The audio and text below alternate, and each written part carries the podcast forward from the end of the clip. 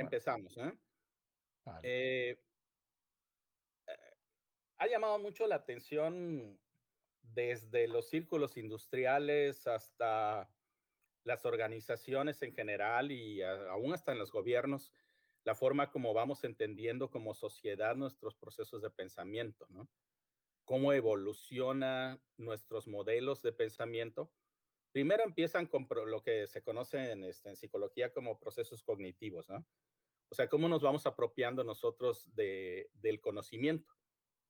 Eh, esta apropiación del conocimiento nos lleva de alguna otra manera a entender de una manera, de una forma cultural, ¿no? Cómo, cómo percibimos los problemas y cómo desarrollamos soluciones. Esto, pues, lo podemos ver de una manera histórica, lo podemos entender de una manera histórica, este, y yo creo que em, eh, es que tal vez la forma más, más interesante de acercarse a, esta, a estos modelos de pensamiento, ¿sí?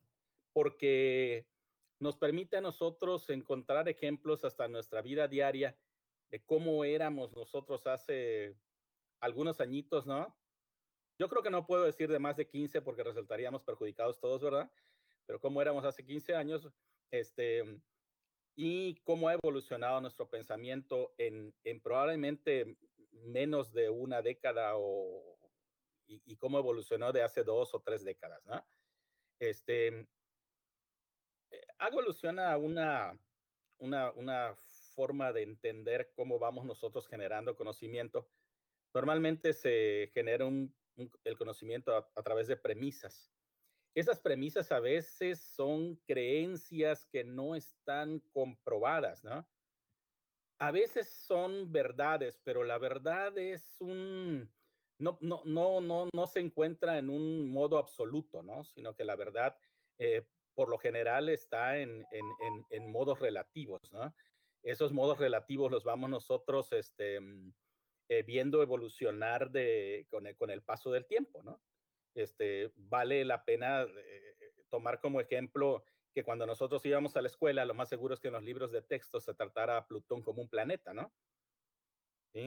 Y se reconocía socialmente como una verdad. Pero conforme avanza el conocimiento o acumulamos más conocimiento como sociedades, pues vamos descubriendo que algunas de las cosas que tomábamos como verdad en realidad estaban basadas en creencias porque no había avanzado lo suficiente el conocimiento como para poder entenderlas como verdades absolutas, ¿no? Y como vemos cada vez que avanza la ciencia, pues entonces este, nos vamos dando cuenta de que las verdades no son tan absolutas como parecían ser, ¿no? Y que tal vez valdría la pena, como ha sucedido a lo largo de la historia de la filosofía, cuestionar lo que es verdad y lo que no es verdad, ¿no? Entonces, cuando, se, cuando las creencias se confunden, se confirman como verdades socialmente aceptadas, vamos a hablarles así, verdades socialmente aceptadas, entonces entendemos que hay conocimiento. ¿sí? El conocimiento, como les decía, está basado en premisas. Hay, hay casos muy, muy simpáticos, ¿no? Como el caso de los sofistas, en, que, que eran un grupo de filósofos griegos que utilizaban las premisas a su manera, ¿no? Entonces podemos utilizar premisa tras premisa y llegar a una premisa final que en realidad puede estar diciendo una mentira y no una verdad, ¿no? Este, los, los sofistas eran presocráticos, llega Sócrates y Sócrates empieza a reformar la forma de pensamiento y empieza a demostrar que muchas de las cosas que decían los sofistas pues no eran mentira, no eran, no eran verdad, más bien eran mentiras porque sus premisas no eran, no eran adecuadas. Las manejaban de manera que parecieran verdad aunque no eran verdades, ¿no? Esto se da mucho en el caso de la generalización. Y lo voy a tomar, por, favor, no se entienda a manera de este, sexista, ¿sí? sino que como un ejemplo de la vida diaria. ¿no? Entonces, este, es, esta mujer me pagó mal, ¿no? Entonces, todas las mujeres son iguales. ¿Vieron? Entonces, estas premisas están manejadas de una manera que reflejan una creencia, pero no reflejan una verdad. Desgraciadamente, por muchos años una creencia puede ser tomada como verdad hasta que se demuestra que no es así. Entonces, e, e, esto es una forma de ver cómo, cómo vamos nosotros este, de una manera cíclica generando eh, conocimiento a través de los modelos de pensamiento que están vigentes, ¿sí? Lo que sí es importante decir que verdades o creencias están influenciadas por, por la cultura. ¿Y cuántos años creímos que la Tierra era plana? Como sociedades creímos que la Tierra era plana, ¿no? ¿Sí? Y que el agua se desbordaba como cascadas en los extremos de la, de la, de la Tierra cuadrada.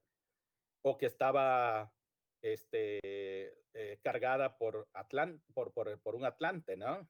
¿Sí? Entonces, este, o que estaba cargada, estaba, reposaba sobre la cabeza de dos elefantes. O las Entonces, tortugas, ¿no? O las tortugas, exactamente. Entonces, vamos, la, la, la cultura tiene una influencia muy grande entre qué consideramos verdad y qué consideramos creencia, ¿no? Eh, pues nosotros podemos pensar que tal vez los pueblos nativos utilizan puras cosas naturales, ¿no? Pero pues bueno, hay, esta fotografía nos, nos muestra que tal vez es una creencia nada más, ¿no? ¿Sí? Eh, hasta dónde ha penetrado, han penetrado ciertas marcas y ciertos productos. De tal manera que, pues, vemos que en el Amazonas se utilizan puras bebidas naturales, pero pues ya nos damos cuenta de que no necesariamente, ¿no?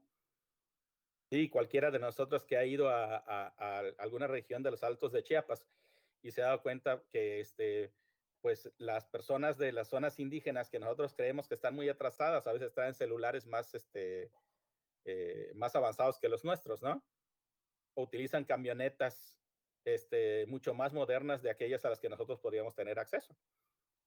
Entonces, tal vez el caso de que los pueblos este, nativos no sean eh, tan, tan, tan, atrasados como nosotros creemos, ¿no? Porque pues es una cosa es la creencia y otra cosa es la realidad.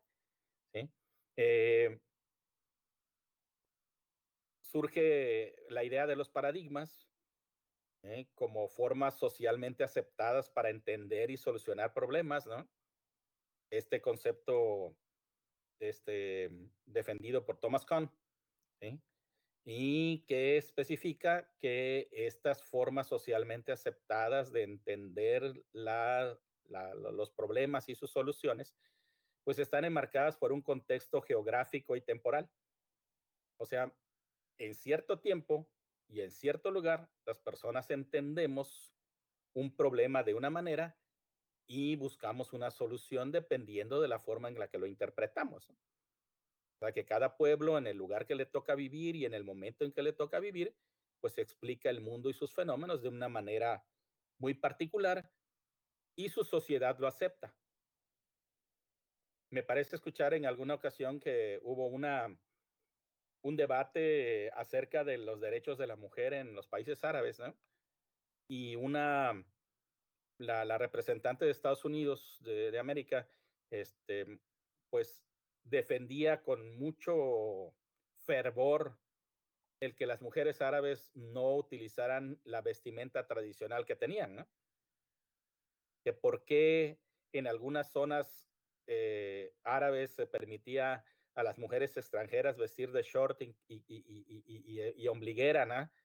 Y en cambio ellas estaban limitadas a tener que vestirse así.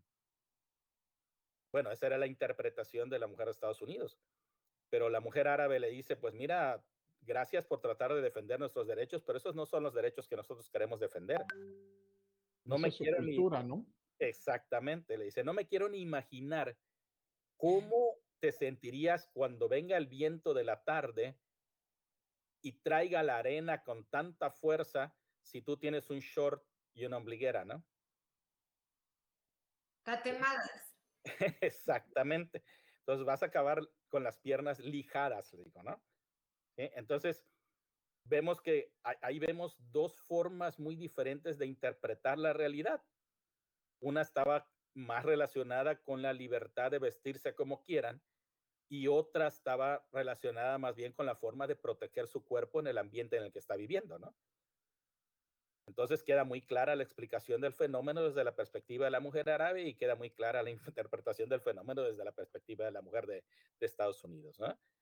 Entonces, estos, estos este, vamos, estos elementos paradigmáticos guían en muchas ocasiones la forma en la que pensamos. Esto pues este, no podemos decir que es ni bueno ni malo, sino que cada, cada lugar y, cada momento tiene su forma de interpretar los fenómenos y, este, y de resolver sus propios problemas. Eh, eh, otra forma de interpretar esa solución de los fenómenos y de la interpretación de los fenómenos está en, en, este, en el pensamiento del matemático Charles Peirce. Eh, él, decía, no, nosotros no tenemos, no es, no es eso tan paradigmático, ¿no? De que en un momento se interpretan los fenómenos de cierta manera y hay un rompimiento de pensamiento y después los vamos a interpretar de otra. Si ustedes recuerdan la Revolución Francesa, por ejemplo, trajo un cambio enorme en la forma de pensar, ¿no? Ahí, se, ahí sí se, se entiende que hubo un rompimiento paradigmático. ¿sí? Pero ahorita ya a lo largo de la historia nos vamos dando cuenta de que para poder eh, establecer esa forma de pensamiento, tuvieron que matar a muchas personas. Todo ideólogo que se, que se, este, que se lanzaba en contra del pensamiento de la revolución, pues este era considerado como, como un enemigo. Y entonces, por un lado, se defendía el, la libertad, la igualdad y la fraternidad, pero para poder establecer las ideas de la libertad, igualdad y fraternidad, tuvieron que matar, tuvo que hacerse una, una matanza enorme, ¿no? Entonces, vemos, vemos que la acumulación de conocimiento es más aceptada ahorita en términos de resolución de problemas que los rompimientos paradigmáticos, ¿no? ¿Hasta aquí algún comentario o alguna idea que quisieran compartir? Pues eh, no, eh, era lo que preguntaba si, si preguntamos al, a la mitad o al final. Yo creo que como somos, somos poquitos, estamos en muy petit comité, podríamos ir preguntando de una vez, ¿no? ¿Te hace más cómodo que lo manejemos como una plática? Sí, me parece mucho mejor. Porque así ya no, no, este, no les aburro con tantas, este, eh, con tanto discurso prolongado, ¿no? Sino que podemos ir haciendo unos cortes y en, base a estos cortes podemos discutir algo, ¿no? Pues mira, justamente te acuerdas cuando comentaba yo de la importancia de esta plática, eh, te, estaba relacionada con el hecho de cómo comunicar bien, cómo resolver problemas y todo esto de las estructuras del pensamiento. Eh, esa es eh, mi idea de por qué es tan importante esta plática que nos estás dando porque muchas veces no podemos comunicar de manera efectiva. La comunicación efectiva se nos va. Y es porque estamos hablando de otras realidades, estamos hablando, lo que decías, ¿no? De yo pienso como mexicana y la otra va a pensar como, o el otro va a pensar como japonés, ¿no? Y pues no, ven otras cosas diferentes a lo que yo estoy viendo. Y, y creo que tocaste un punto esencial, Ale, porque eh, muchas veces nosotros tomamos modelos de otros países y tratamos de tropicalizarlos en Anda. México y nos damos cuenta de que no resultan. Uh -huh. Y no resultan porque, eh, eh, vamos, si lo pensamos de una forma este, paradigmática, pues en cierto momento, en cierto lugar, las cosas se manejan de una manera diferente, pero eso no quiere decir que en este momento y en este lugar la gente maneje las, las cosas de una manera similar, ¿no? O entienda los problemas de una manera similar o eh, pueda eh, aceptar soluciones similares a las que se manejan en otro lugar. Y por otro lado, si lo vemos desde la perspectiva del continuum, eh, una sociedad, tal vez la sociedad donde tomamos los modelos, tiene una, una mayor experiencia acumulada que la que tenemos nosotros en este momento y pues resulta eh, que después de haber intentado un modelo durante mucho tiempo, nos damos cuenta de que no sirvió. ¿Sí? No pudimos adaptarlo, no pudimos tropicalizarlo. Romper nuestros propios paradigmas. Efectivamente. Y la otra es que, que también eh, te digo, es, es, tan importante, romper nuestros paradigmas nos va a costar mucho trabajo, pero también cuesta mucho trabajo interpretar los problemas cuando el conocimiento acumulado de la sociedad no ha llegado al punto en el que llegó la sociedad de donde tomamos el modelo. Uh -huh. Entonces, esto, esto representa eh, retos muy, muy grandes. ¿eh? E, eso me acuerda a la, ¿cómo se dice? A la disyuntiva que traen los países desarrollados de que si hoy, eh, que platicábamos el otro día, que si la tecnología hoy en día es un diferenciador o no es un diferenciador. Mientras no sea un commodity, seguirá siendo un diferenciador. Efectivamente. y en una sociedad que lo usa como ya como un commodity, tiene una visión y en esta sociedad tenemos otra visión del uso de la tecnología. Hoy es algo que tenemos que ir incorporando, más no es un commodity, no es algo que ya tengamos incorporado. Sí, y, eso sucede porque a veces los países que rigen eh, la, la repartición del recurso a nivel mundial son países con mucho más avance y ese avance a veces lo conceptúan como general para todo el mundo. Y aunque conozcan las sociedades, tratan a veces de implantarse soluciones que les han servido a ellos, pero que tal vez no nos funcionen a nosotros, ¿no?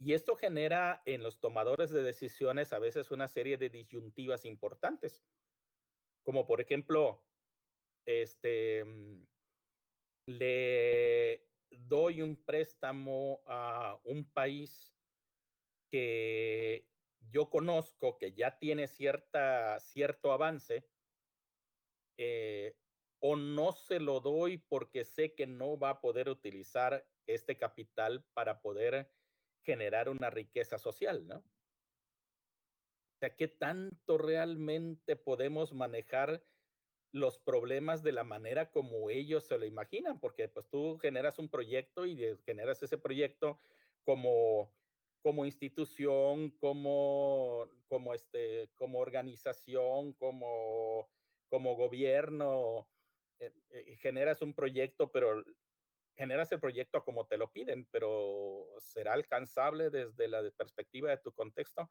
eso es algo que a veces, este, pues, queda, queda, queda en análisis, ¿no? Y se corre mucho riesgo, sobre todo con los capitales, ¿no?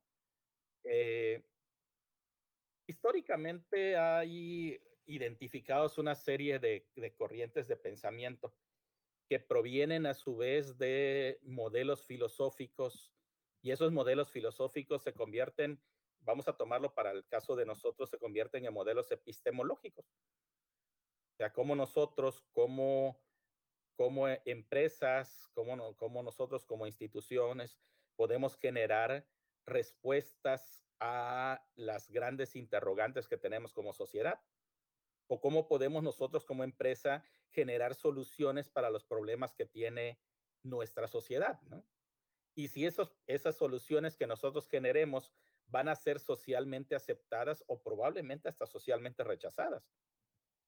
Entonces a veces hay que interpretar que bajo qué corriente de pensamiento se mueve una organización bajo qué corriente de pensamiento se mueve la sociedad o hasta bajo qué corriente de pensamiento se mueve nuestro cliente.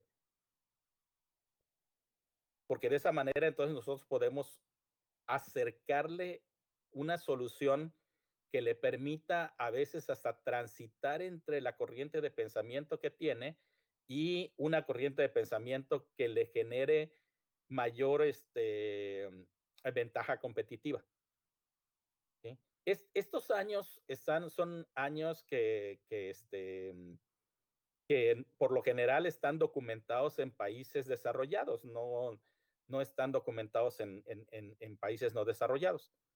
¿sí? Y también quiero decir que aún en los países desarrollados hay grupos sociales que avanzan más rápido en sus corrientes de pensamiento que otros.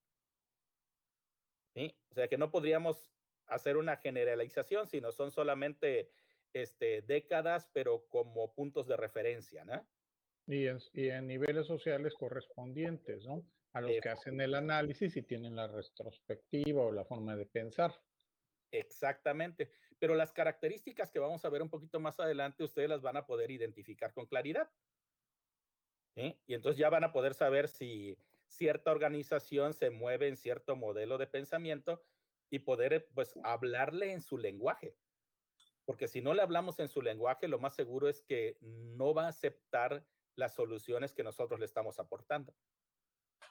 Entonces, este, ahora sí que mm, las universidades como universidades, los, los, negocios como negocios, este, las instituciones este, sociales como instituciones sociales, las organizaciones en general, este, tenemos un compromiso de, de avanzar en la búsqueda de soluciones más apropiadas a la realidad de nuestro mundo. Porque si se dan cuenta, el, el fenómeno de la globalización, que ahorita ya viene como que en retroceso, porque se está implantando modelos nacionalistas nuevamente, ¿sí? No, no retrocedió en términos de internacionalización. O sea, la aldea global como tal ya es una idea que viene en retroceso, pero la internacionalización se quedó, llegó para quedarse, porque tenemos los medios para estar en cualquier país del mundo en cualquier momento que querramos con la, con la virtualidad, ¿no? Los medios virtuales nos dejaron la, la internacionalización eliminando barreras de tiempo y espacio, ¿no? Perdón, Miguel, ¿ibas a decir algo? Yo creo que... Mm, eh, no, no, en particular no, estoy eh, de acuerdo. ¿Y Ale? Este, no, me, me encanta esta gráfica. Eh, si nos las pudieras explicar un poquito más. Claro que sí, voy para allá. Ajá. Este, Irving y Alexandro están muy callados, me, me están preocupando. No, yo estoy todavía igual. Ok, bueno. Eh, aproximadamente en los años 60 en Estados Unidos y algunos países de, de, Europa, que son los que están más documentados, especialmente Alemania, este, mm, eh, Suiza, Dinamarca, este, Suecia, este, mm, Bélgica, este, estaba vigente, al igual que en casi todo el resto del mundo, la corriente positivista. La corriente positivista se sostiene a través de un modelo de pensamiento que es lineal, como vamos a ver un, en un momentito más.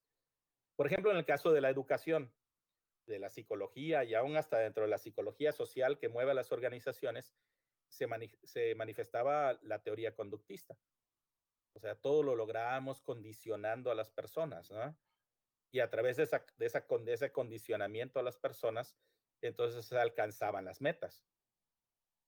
En la corriente positivista, eh, vamos, era, todavía sigue, sigue teniendo formas de aplicación, principalmente con, con organizaciones que se mueven en una autoridad lineal, ¿no? Por ejemplo, el ejército. ¿sí? En, el, caso del ejército, la, autoridad viene en forma, en forma lineal, ¿no? Si es una estructura que va de uno a otro y se respeta esa, esa linealidad. En el caso de, la, de los años 70 en Estados Unidos y estos países de Europa, este, que sí tienen, ah, Inglaterra me faltaba, que sí tienen documentados estos procesos, ¿sí? Este, surge la corriente interpretativa. La corriente interpretativa nos lleva a modelos de pensamiento sistemáticos. O sea, yo ya todo se, todo se entendía a través de la teoría de sistemas. Son un input, un, un, un processing y un output, ¿no? Ajá. Entonces, eh, este modelo de pensamiento sistemático eh, permite ver ya no solamente las cosas como una causa y un efecto que, como los veía la corriente positivista, sino empieza a ver a entender los problemas como procesos. O sea, podríamos interpretar como procesos todos los fenómenos y resolver las partes del proceso en las que se encontraba el problema en forma independiente. ¿Sí? O sea, en el primero, en el primer caso, solamente se entendía una causa y un efecto. Aquí en la corriente inter interpretativa ya el, y en el modelo de pensamiento sistemático ya no se entendía nada más la causa y el efecto, sino todo aquello que, todo aquel proceso que había entre el input y el output. ¿Eh? En el caso del, en el caso, aquí fue el, aquí fue el, el, el boom de la psicología aplicada a, los, a, a las empresas, ¿no? la psicología aplicada a la educación, la psicología aplicada a muchas, este, a muchas ramas de del conocimiento, ¿no? Pero también aquí es donde surgen el boom también de, las, de, las, este, de los sistemas este, computacionales, el inicio, ¿no?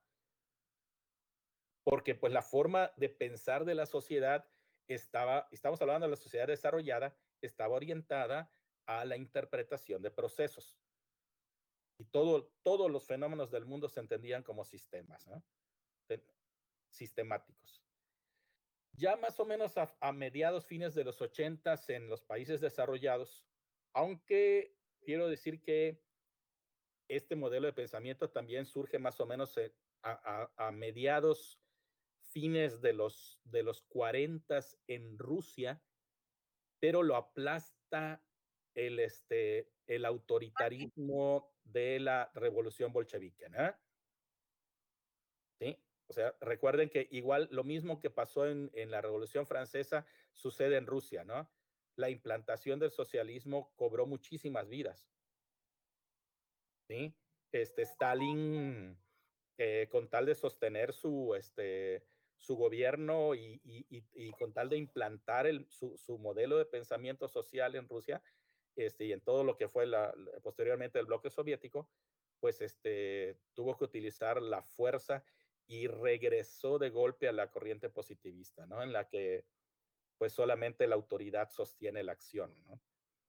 Eh, eh, este, este modelo de pensamiento crítico se retoma en los, en los países, en Estados Unidos, en algunos de los países más desarrollados de Europa y este, Suiza principalmente, y, y lo que da como resultado es una teoría constructivista, o sea, todos los, todos los fenómenos que nosotros resolvemos los resolvemos con base a experiencias previas no a, no a, no a, no a, este, a algo que escuchamos previamente, ¿no? Sino experiencias de vida. Esas experiencias de vida previas son las que nos permiten interpretar los nuevos fenómenos. Y más recientemente, sin una fecha completamente definida, aunque algunos autores en la literatura tratan de, tratan de ubicarla más o menos a principios de, de este siglo, este, ya había muestras desde fines de los años 80, principios de los, de los, de los 90 en algunos países de, de este, eh, de, sobre todo del, del, del, bloque europeo, este, dejos de la corriente de complejidad, ¿no? Ya, ya había muestras. Aunque no se puede eh, ubicar temporalmente ni, ni espacialmente el lugar en el que, se, en el que, en el que ¿no? Pero esta corriente de la complejidad eh, surge, de acuerdo con la literatura, al, momento en el que surgen las teorías basadas en el, caos. Entender a los, a los fenómenos como fenómenos altamente complejos que aparentemente tienen una organización, este, aparentemente están completamente desorganizados, pero en realidad lo que corresponden a organizaciones muy complejas. ¿no? Esto da como resultado el, el modelo de pensamiento complejo y una teoría que explica que las sociedades aprendemos a través de, de la conexión entre diferentes, eh, este, entre diferentes eh, corrientes de pensamiento, entre diferentes disciplinas. Este, de aquí es donde surge la idea de la transversalidad. ¿sí? Esto es nada más un, un, preámbulo a lo que vamos a empezar a ver ahorita, ¿no? ¿Sí? Les decía, estas fechas son solamente como, como una, una manera de este, tratar de ubicar más o menos en, en algunas fechas las corrientes, aunque eh, sería inexacto decir que, exact, que en estos años específicamente este, se desarrollaron por completo, ¿no? O surgieron por completo. ¿Sí? Bueno, vamos, vamos por empezando con la corriente eh, positivista y el pensamiento lineal. Los desarrolladores de software van a entender esto con mucha claridad. hagan de cuenta que estos modelos de pensamiento se, se, pueden identificar muy claramente en los modelos de ingeniería de software. ¿Sí? Eh, eh, ¿Por qué? Porque pues en los tiempos del inicio de la era de la computación tratábamos de generar sistemas que respondían a la forma de pensar de la sociedad. como piensa una sociedad, así genera sus soluciones. Y no hay nada que tenga que ser más estudiado con precisión, paso por paso, para poder dar instrucciones a una máquina que lo que fue en, aquel tiempo este, las, las, corrientes de ingeniería de software, ¿no? los modelos de ingeniería de software. Sí, sí, notan este, ¿verdad? Sí, claro. Inicio, uno, n pasos hasta el fin, ¿no? Este es, este es un reflejo del modelo de pensamiento lineal. ¿sí? Eh, ¿Qué pasa con el modelo de pensamiento lineal? Bueno, este está dominado por el hemisferio izquierdo completamente. Todo lo que tú no te puedes, no puedes comprobar, no puede ser verdad. Lo tienes que poder expresar verbalmente. Es abstracto, pero lo tienes que concretizar. Tienes que especificar cuánto tiempo dura es, es secuencial todo lo que se explica en el hemisferio izquierdo del cerebro, sigue directivas, interpreta símbolos, pero los convierte en realidad y por fuerza tiene que estar todo el conocimiento generado a través de este modelo de pensamiento, tiene que estar basado en la realidad. Pero como veíamos antes, la realidad no es absoluta. En realidad está basada en lo que nosotros percibimos, ¿no? Sí, perdón. Miguel. Nada, nada, es que se salió mi, internet. Ah, ok. principalmente eh, se adquiere mucho conocimiento por la asociación auditiva. Lo que alguien te dice, tú lo, tú lo, lo, este, lo procesas y lo conviertes en tuyo, o sea, lo, lo, lo, lo adquieres directamente. ¿sí? Este, la expresión oral es muy importante, poder comunicarlo. De aquí surge la necesidad de comunicar el avance científico. Este es lineal y está basado completamente en la lógica conocida. Eso sí lo quiero, lo quiero este, enfatizar, ¿no? En la lógica conocida, o sea, la lógica aceptada socialmente. Y uno de sus principales problemas es que pues, la realidad es perceptible, ¿no? me platicaba mi suegro hace algunos años, cuando antes de que, antes de que partiera. Eh, una historia muy simpática que sucedía en su pueblo, que es Emiliano Zapata. Y él me decía que, este, que por ahí más o menos de los años fines de los 30, 40, este, en el pueblo empezaron a decir que había vampiros, ¿no? Y algunas personas hasta afirmaron haber visto a los vampiros. O los chupacabras. o los chupacabras, ¿sí? O el, o, el, este, o el Yeti o cualquier, cualquier otra de estas, este, de estas afirmaciones, ¿no? Pero había gente que afirmaba con una veracidad que sí había visto al, al, al, vampiro, que lo vio que se paró en, el, en, en la barda del, del, cementerio, que era una barda baja, no era una barda alta, y, este, y saltó extendiendo su capa y voló y se convirtió en un, en, un murciélago, ¿no? Entonces, fíjense nada más cómo, cómo este pensamiento de alguna manera aún trata de convertir lo que es simbólico, lo que es, este, ¿cómo les diré?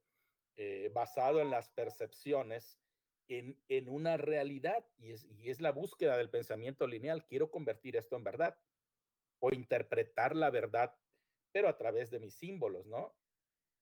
Entonces, ¿qué pasó? Pero vendrá un poco del hemisferio derecho, ¿no? Lo que es esas creencias y mitos y cosas por el estilo, ¿no? Pero no las acepta. ¿Viste? O sea, si tú no conviertes en verdad, déjame buscar aquí el, el, el, este, el puntero láser. Aquí está. Ok. Si tú no demuestras mediante una lógica que tu percepción, o sea, tu fantasía, es verdad, entonces tu percepción es rechazada. O sea que si, si lo hubiera explicado bien, que, el, que el, vampiro medía un metro con 95 eh, centímetros y traía una capa roja, color vermellón y, así como muy científico y, tomó, tomaste datos y la temperatura 50 grados y así, como que sí lo hubieran creído, ¿no? Que lo atrapaste, que viste que sí se alimentaba de sangre y todo lo demás, ¿no? Ándale. Eh, por ejemplo, en el caso de la ciencia, esta era la, esta era la época de los laboratorios. Todo aquello que tú querías comprobarlo, tenías que comprobar en un laboratorio. O sea, tenías que modelarlo y comprobarlo, ¿no? ¿Y qué acabó sucediendo? Bueno, no falta el valiente del pueblo que dice, no, a mí no me van a venir a engañar, ¿no? Y cuenta la historia que hasta que fundió su bala de plata y se fue al, al, este, al, al, cementerio y se dio cuenta de pues que eran ladrones de tumbas, man. Se solían, se solía este, enterrar a las personas con sus joyas, los dientes de oro eran lo más común, y, este, y pues bueno, eso era, eso era lo que sucedía, ¿no? Pero ya que viene alguien con una explicación más lógica, con una observación, o sea, a través de sus sentidos, de su, de su realidad perceptible, ¿no? Este, comprueba algo y echa abajo entonces la explicación anterior y ya la da por fantasiosa, ¿no? Entonces, estas son las características del pensamiento lineal. Y, y hay, este, hay otras tantas más que vamos a ver ahorita. Pero un ejemplo muy simpático en la ciencia está en este Pavlov. No sé si ustedes se acuerdan en algunas de sus, de sus, de sus clases en escuela de que Pavlov hace un experimento con un perro. Sí y toca una campana para que este, al mismo tiempo que le daba el alimento y, el, y hasta le, le hicieron una pequeña incisión en el, en el, en el, el, sistema digestivo al perrito, ¿no? Y le tenían una manguera en la, en la, este, en donde están sus glándulas salivales y, y se lograba ver que en cierto momento se tocaba la campana, pero y, y el, animal empezaba a salivar y empezaba a, a, a, este, echar a andar su sistema digestivo, aunque no estuviera la comida, ¿no? Claro, era un aprendizaje condicionado, ¿no? Exactamente, eso se llamaba condicionamiento, ¿sí? El condicionamiento clásico. Y bueno, eh, cuando se cumplieron los 50 años del experimento de Pavlov, se hizo una revista, una publicación especial en una revista, este, retomando todos los descubrimientos de Pavlov pero uno de sus ayudantes de aquel, de aquel tiempo, ya doctorado en, en psicología, este, narra que lo que descubrieron ellos es que muchas veces antes de que se tocara la campana, ya el perro estaba salivando y su sistema digestivo estaba trabajando. O sea. E, entonces, eso les llamaba mucho la atención a ellos, pero pues no pudieron decir nada en ese momento, ¿no? Pero con el paso de los años vamos descubriendo que el sistema olfativo del perro es 40 veces más fuerte que el de los seres humanos y su, y su sistema auditivo es muchísimo más potente que el nuestro. Y entonces a la conclusión de que llega este, que era su ayudante, es que desde el momento en que en un cuarto que estaba muy cercano empezaban a preparar el alimento del animal, que no era, no existía el alimento sólido, croquetas que les damos ahorita, sino que era alimento biológico, sí. carne. Ya se, ya se saboreaba la comida, ¿no? Así es. En los puros olores. No había necesidad de la campana. Entonces, ve, vemos que lo que en ese tiempo se aceptaba como un conocimiento este, científico, en realidad encontró otras explicaciones más adelante, porque se, el conocimiento se acumula, como decíamos de Charles Peirce, ¿no? Se él hablaba acerca de un continuum, y ese continuum era, él lo descubre en la matemática, pero tiene aplicaciones en otras ciencias. Entonces, ahorita nos vamos a empezar a identificar con el pensamiento lineal, van a ver. Obedece una lógica directa, progresiva y unidireccional a un razonamiento secuencial y temporal? Sí existen los procesos y sí se consideran, pero no importan, lo que importan son las conclusiones, o sea, los resultados. ¿Sí? A ver si se acuerdan ustedes de cuando, ¿quiénes, ¿quiénes estudiaron programación más o menos con por ahí de los ochentas en, Yo. Eh, basic, básico. Cobol. Más básico de todos. bueno, ¿se acuerdan cómo les calificaban sus profesores? No realmente. 99. Corre Ah, 10, no corre cero. bueno, es que era mano. No era computadora, era mano. Era, sí, sí, pues, pero, pero corría con una prueba de escritorio. Bueno, eso sí. ¿eh? Entonces, corre bien, no corre mal. Ah, yo creo que yo tuve suerte. Yo me acuerdo que todo lo hacía en, en algún equipo. Aunque fuera con tarjetitas perforadas. Ándale. ¿Cómo le hacía? Porque lo primero era, era hacer la prueba de escritorio y después ya que hacías la prueba de escritorio y comprobabas que sí funcionaba, entonces ya ibas con tu tarjetita, ¿no?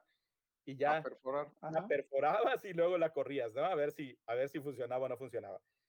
Pero era clásico, ¿no? Y, y, y eso todavía hasta los años 80, cuando ya teníamos computadoras con disco duro, y, bueno, no disco duro, perdón, todavía discos flexibles, ¿no? Los floppy drives, y este, tú corrías un programita y, y si estaba bien, aprobabas, y si no corría y no obtenías el resultado esperado, estaba mal. Y si no lo quieres ver desde esa perspectiva, velo desde las matemáticas. ¿Qué calificaban los profesores? El resultado. El resultado. Pero habría que, si analizaban el procedimiento en álgebra, ah, eh, no en matemática de- común, pero en álgebra sí. ¿no? Hay maestros que sí se fijaban en el procedimiento y de hecho, si no lo hacías como ellos te habían enseñado, estaba mal, aunque el resultado fuera correcto. Aunque tú Ajá. hubieras estudiado otro lado, hubieras encontrado un procedimiento más rápido, más fácil o lo que fuera, si no lo hiciste como ellos lo habían dicho, aunque el resultado fuera correcto, tu, tu respuesta estaba mal. A mí me tocó eso también. Claro, y, y si se dan cuenta, eso dependía mucho, esto que acabas de decir, Eric, es importantísimo, dependía mucho del maestro. porque Totalmente. Cada, cada persona te- tiene cierto avance en sus modelos de pensamiento, no los podríamos generalizar por completo, ¿no? Pero, pero sí en los años 60, 70 era una época en la que esto estaba completamente arraigado en México. ¿sí? Un solo efecto atribuible a una sola causa. ¿Sí? Este, bueno, la verdad a mí no me tocó vivir esto, pero sí tenía yo amigos que sí lo vivían muy, muy, muy fuertemente, sobre todo cuando todavía estábamos en la secundaria, ¿no? Más o menos por ahí de los principios, mediados de los 70. Entonces, si tú llegabas tarde a la casa, era porque estabas haciendo algo, que, algo indebido. ¿Se acuerdan de eso? ¿En algún momento les pasó? ¿Sí? Yo a mí no, porque yo era muy bien portado.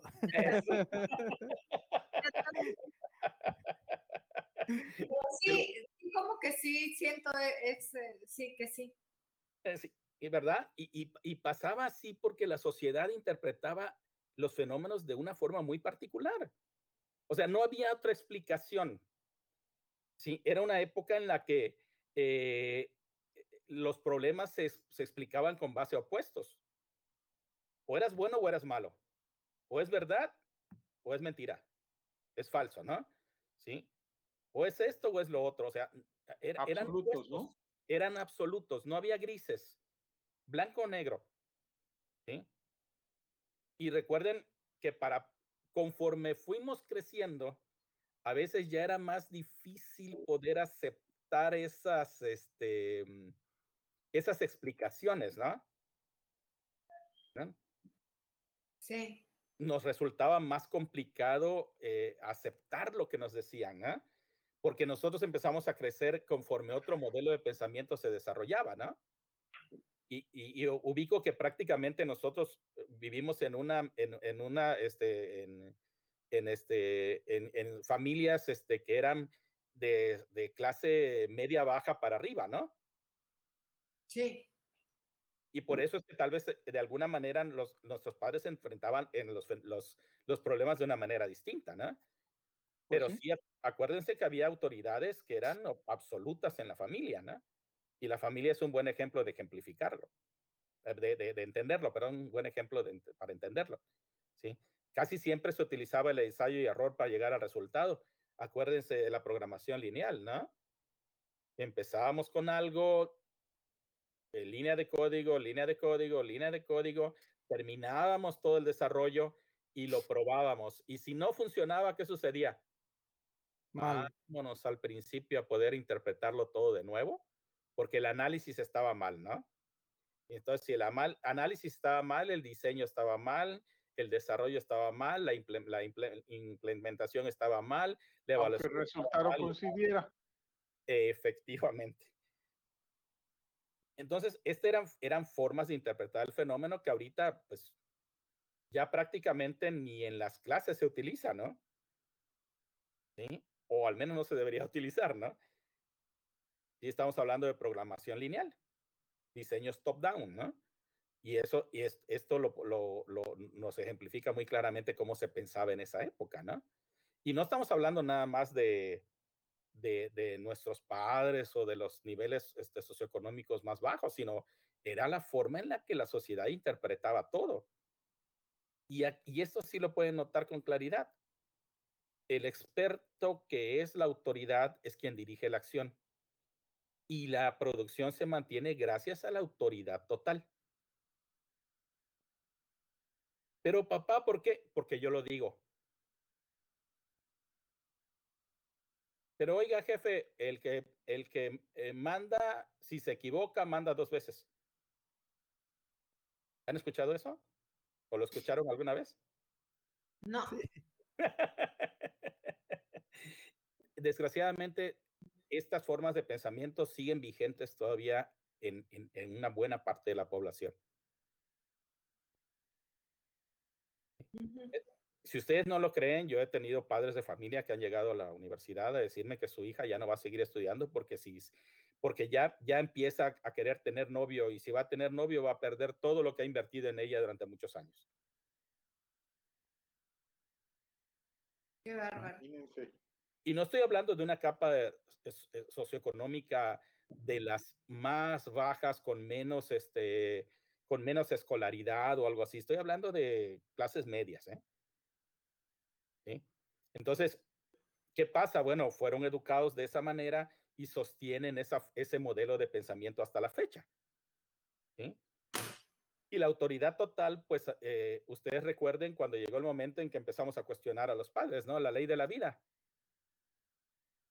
¿sí? Empezamos a cuestionar a los padres y tal vez algunos de nosotros hasta conflicto tuvimos con ellos precisamente porque ya no aceptábamos lo que antes se sostenía por autoridad. ¿sí? Esto, esto no es, este, vamos, privativo de, de, de, de algunas personas, es muy general. ¿sí? Y se aplica a todo. ¿Cuántos de nosotros en algún momento no hemos dicho, pues, este, no, no, no, la verdad que ese, ese, ese entrenador de la selección mexicana, yo lo quito, ¿eh? ¿Mm? No, yo hubiese hecho esto, hubiese hecho lo otro, hubiese hecho lo otro, ¿no? ¿Sí? Todos somos entrenadores. todos somos entrenadores. Pero ¿qué es lo que acaba sucediendo en el equipo? Pues el, el, el, el, el, el, este, el entrenador es el experto. Él dirige, de la, él dirige la acción. Él dice qué es lo que se hace y él asume las consecuencias. ¿no? Sí. Y lo mismo pasa, por ejemplo, en, en, en, en, la milicia. Es incuestionable la autoridad del superior. Y solo se mantiene precisamente porque hay todo un sistema que la sostiene. ¿sí? Pero la autoridad es incuestionable. Al menos en escenarios de batalla, porque pone en peligro la vida de muchas gentes. Sin embargo, puede también causar que muchos mueran y entonces el experto es el que asume la responsabilidad. Si no se logró, pues quiere decir que falló el experto. Y hasta la fecha, no sé si ustedes han escuchado alguna vez esta expresión. No, pues los alumnos no aprenden es porque el maestro se tiene la culpa, ¿no? El maestro no está enseñando. Porque seguimos visualizando en la educación un pensamiento lineal. Y responsabilidad del docente. Es responsabilidad del docente y todo es responsabilidad del docente. ¿Sí? ¿Por qué? Bueno, porque así, así, lo, así lo entendemos como sociedad, ¿no? ¿Sí? Entonces, ahorita hace un rato me, me llegó un, un, meme bien chistoso, ¿no? Que, que decía, ya, ya ven ese, ese, ese, perrito que aparece, este, así como, ese es muy musculoso, ¿no? Y, y decía ese perrito, este, eh, el, ma el, maestro en la presencialidad, ¿no? Y decía, jóvenes, cállense. ¿Mm? Y abajo otros perritos todos callados, ¿no? ¿Mm? Y del otro lado dice, el maestro en la virtualidad. Muchachos, por favor, hablen. ¿Quién quiere, quién quiere contribuir? ¿Quién quiere participar? ¿no? Pero el perrito... Ya está todavía por ahí, ¿no? Efectivamente. Entonces, ¿por qué interpretamos así los fenómenos? Bueno, porque pues tal vez todavía existe un dominio del pensamiento lineal en ciertas áreas de la actividad social, ¿no? Y puede ser también en la actividad productiva. Eh, esto ahorita para las empresas puede ser sumamente caro, ¿no? Es sumamente caro. O sea, tener toda la responsabilidad sobre los hombros de una sola persona y que, y que las decisiones se tomen por una sola persona eh, puede llegar a ser muy, muy caro. Y porque si esa persona comete algún error, ¿qué hay que hacer? Miren, regresar al principio, analizar. Y la inversión que ya se hizo en este camino, pues, este, pues prácticamente se pierde, ¿no? Y muchas empresas, sobre todo las de índole familiar, han, han, este, han caído o, o han quebrado por situaciones como estas, ¿no? Sí. Entonces, este, interpretaba también con el pensamiento lineal que si un sujeto no puede llegar a un resultado, es incapaz, ¿no? Se le segrega de la tarea e inminentemente se le segrega hasta del grupo, ¿no? ¿Cuántas personas que tuvieron éxitos, éxito no como académicos, sino en algún área del, del conocimiento cualquiera, este, dejaron la escuela desde muy jóvenes? Porque el que era el experto, que probablemente era el, profesor, decía que no tenían capacidad para aprender. Tomás Alva Edison es un ejemplo de ese, ¿no? Lo expulsaron de la escuela, la mamá era maestra, pero lo expulsaron de la escuela y le dijeron que su hijo no tenía la capacidad para aprender. Sino, y, y vean los resultados, ¿no? Ella lo educó en casa. Entonces, era una forma de entender las cosas, ¿no? Una forma de entender la vida. Y no, no, esta persona, y es, a ver si recuerdan esta expresión, está negada para esto. ¿Han, han, ¿Escucharon esa expresión en algún momento? Uh, sí. Un montón de veces. Sí. Bueno, es precisamente una característica del pensamiento lineal. Luego, a un lado, porque no es, no es capaz. No va a poder hacer las cosas nunca. Y esa es, esa es una característica del pensamiento lineal. ¿Por qué? Bueno, porque se parten de, de, la forma de pensar de que si no pudo tener el, el producto adecuado o la respuesta adecuada, entonces no sirve. Se le considera rebelde, se le considera este eh, eh, inconsciente del bien colectivo y cosas así por el estilo, ¿no? En el caso de los estudiantes, pues les decía cuánto se les sacó de la escuela por eso, ¿no? Cuando a veces el signo de la distracción, o sea, el estar distraído durante mucho tiempo, es un, es un signo de inteligencia, no es un signo de este, no es una señal de falta de capacidad de aprender, ¿no? Uh -huh.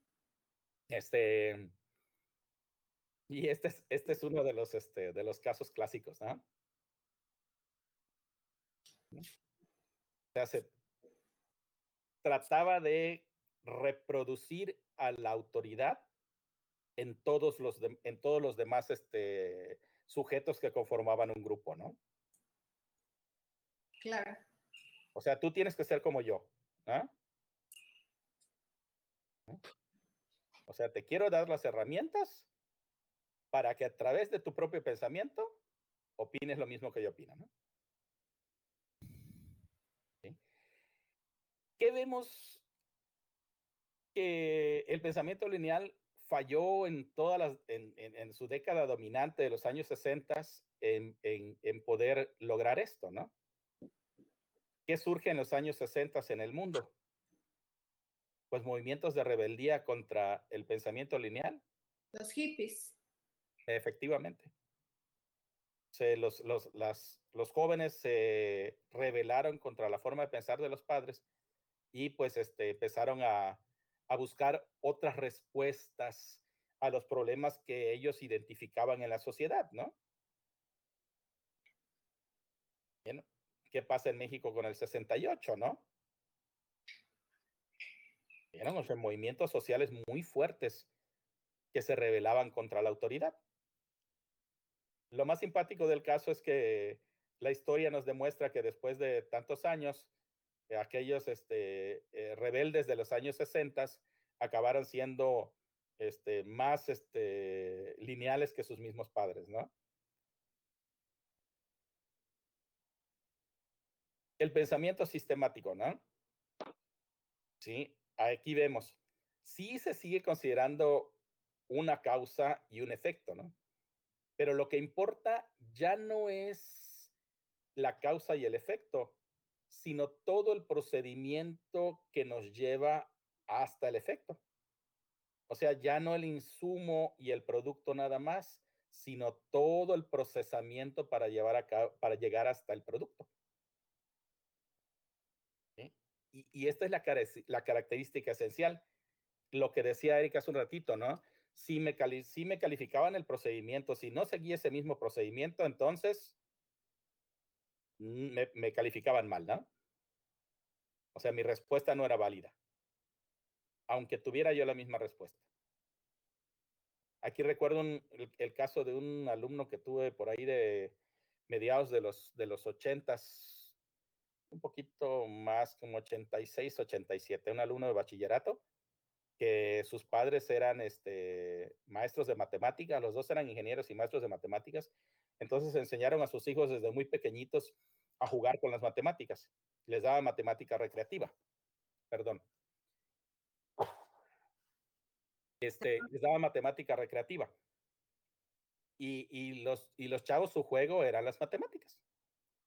Entonces, cuando este chico estaba en tercer año de bachillerato, yo le daba clase, no de matemáticas, este, no me acuerdo qué clase le daba yo, pero el caso es que, este, mm, creo que inglés, este, el caso es que este chico, este, eh, concursa para irse a la Olimpiada Mundial de Matemáticas, o sea, gana la local, gana la estatal, gana la nacional, y fue el miembro más joven de la, del, del, equipo de México que fue a las Olimpiadas de Matemáticas en China en ese, en ese año. Y este, y, y pues bueno, este, le dieron el, el, un premio nacional por ser el, el más joven, porque estaba preocupado porque estando en, en, tercer semestre de bachillerato, él concursó con estudiantes de universitarios de otros países, ¿no? Y estaba muy preocupado porque decía que pues algunos problemas de cálculo no estaba muy seguro si los había resuelto bien o no, y no había llevado cálculo. ¿eh? Pero regresa de, la, de, regresa de la Olimpiada de Matemáticas y eh, pues a fuerza presenta su examen, sus exámenes de todas las materias. Este, la mayoría lo exentamos realmente. Y, y, el maestro de matemáticas lo reprobó. Porque un, al resolver un problema de hipérbolas, este, utilizó un procedimiento diferente del que, este, del que le habían este, enseñado, que le había enseñado el maestro, porque pues le habían enseñado procedimientos más avanzados en, por un asesor de la UNAM. Pues vieron, el profesor todavía estaba pensando en una forma lineal, acercándose a un modelo sistemático, pero todavía con un dominio de lo lineal por encima de lo sistemático, ¿no? Este, ¿cómo, cómo, ¿Cómo se caracteriza el pensamiento sistemático? Bueno, pues lo primero es identificar las leyes que gobiernan un sistema, o sea, todo el, el procedimiento, cómo, cómo, está gobernado, cómo lo podemos explicar, ¿no? ¿En qué etapa se divide? ¿Perdón? Sí. ¿Ibas a comentar algo, Miguel? Eh, no, pues simplemente eh, tiene razón, digamos, eh, comentario al margen. Sí, ok. Entonces, se concentra en el proceso del fenómeno. Sí le interesan el, el, el, principio y el final, o sea, la, la, causa y el efecto, pero la concentración más fuerte está en el proceso. ¿sí? Y lo que busca es estrategias para poder controlar ese proceso o para tratar de predecir el, comportamiento. Esta es la, la, la, época de los modelos matemáticos para interpretar todo. Desde la economía hasta la, este, a través de las estadísticas, cómo se iba a comportar un pitcher de béisbol en un juego, ¿no? Lógicamente también esto empezó a influenciar la forma de predecir el comportamiento, por ejemplo, de las, de las casas de bolsa, este, eh, de las acciones en el mercado de valores, este, la economía de, todos los países del mundo, este, etcétera, etcétera, ¿no? Entonces, centrada principalmente en procesos. Este, ¿Vieron? Eh, ¿Qué pasaba aquí con, los, con la autoridad? La autoridad se comparte. La persona que, con, que conoce con más profundidad el fenómeno dirige a un grupo, pero comparte esa dirección y comparte la responsabilidad con personas encargadas de cada etapa o cada fase del, del, del, del análisis del proceso. ¿Sí? Aquí, si se dan cuenta, bueno, pues ya empezábamos, este, ya dejamos atrás en, en programación los modelos top-down y empezábamos a pensar ya en una programación más modular, ¿no? ¿Y cómo resuelves esta, esta etapa? ¿Cómo resuelves esta otra etapa? ¿Cómo resuelves esta otra etapa? ¿Sí? Y, este, y empiezan a, a, a ser más este, útiles los modelos basados en teoría de sistemas. ¿Sí? Me imagino que la gran mayoría vivió en la universidad esta etapa, ¿no? Sí, es, es que eh, 80, 70, habías dicho 80. Uh -huh. eh, 70, 70, 80, pero ya ves en una... Bueno, no, no es tan exacta la situación de las épocas, ¿no? Depende hasta de las mismas, del mismo país donde estudiaste, depende de la universidad en la que estudiaste. Uh. Depende de, la, de, de, de, los claustros de profesores y de dónde provenían, ¿no? Claro. Sí, a, habían escuelas públicas que en ese momento, por ejemplo, en los 70 este, eh, hubo muchos becarios en, en Rusia, ¿sí? la universidad este, Patricio Lumumba era una universidad sumamente destacada, ¿no? Y el desarrollo de la ciencia rusa era un, un este, ¿cómo les diré? Llevaba una serie de principios metodológicos muy rigurosos. Entonces estas personas re regresaban a sus países porque no se quedaban en Rusia, salvo los este, las mentes más brillantes, ¿no? se quedaban en Rusia, pero los demás se regresaban a sus países de origen con el fin de que pudieran al mismo tiempo compartir la idea del socialismo, este, influenciar en el desarrollo del conocimiento en sus, en sus propios lugares de origen. ¿no? Entonces, este, por ejemplo, a, mí me tocó este, en, en, mi licenciatura eh, que el 80% de mis profesores acababan de regresar de Inglaterra. Entonces fue un, una época de, de, de, de, un crecimiento de conocimiento muy importante, ¿no? Este, y pues bueno, el compartir la responsabilidad implica que ya no es solamente una, la cabeza, si hay una cabeza que dirige, pero comparte la información y escucha las propuestas de todo el resto del equipo. Lógicamente toma las que son adecuadas, desecha las que no sigue habiendo un, un, una, un, una este, autoridad muy, muy fuerte, ¿no? Las estrategias que más se utilizaban para este modelo de pensamiento son el mapeo, la introspección, o sea, revisarte a ti mismo si estás haciendo bien o no estás haciendo bien las cosas, ¿no? Y el, el uso de mnemotecnias y toda una serie de gráficos, ¿no? Que probablemente ustedes este, recordarán, ¿no? desde diagramas de flujo hasta el dia eh, los, los, diagramas de, este, de, de datos y, este, y, y, los diagramas de todo tipo de procesos, ¿no? ¿Sí recuerdan eso?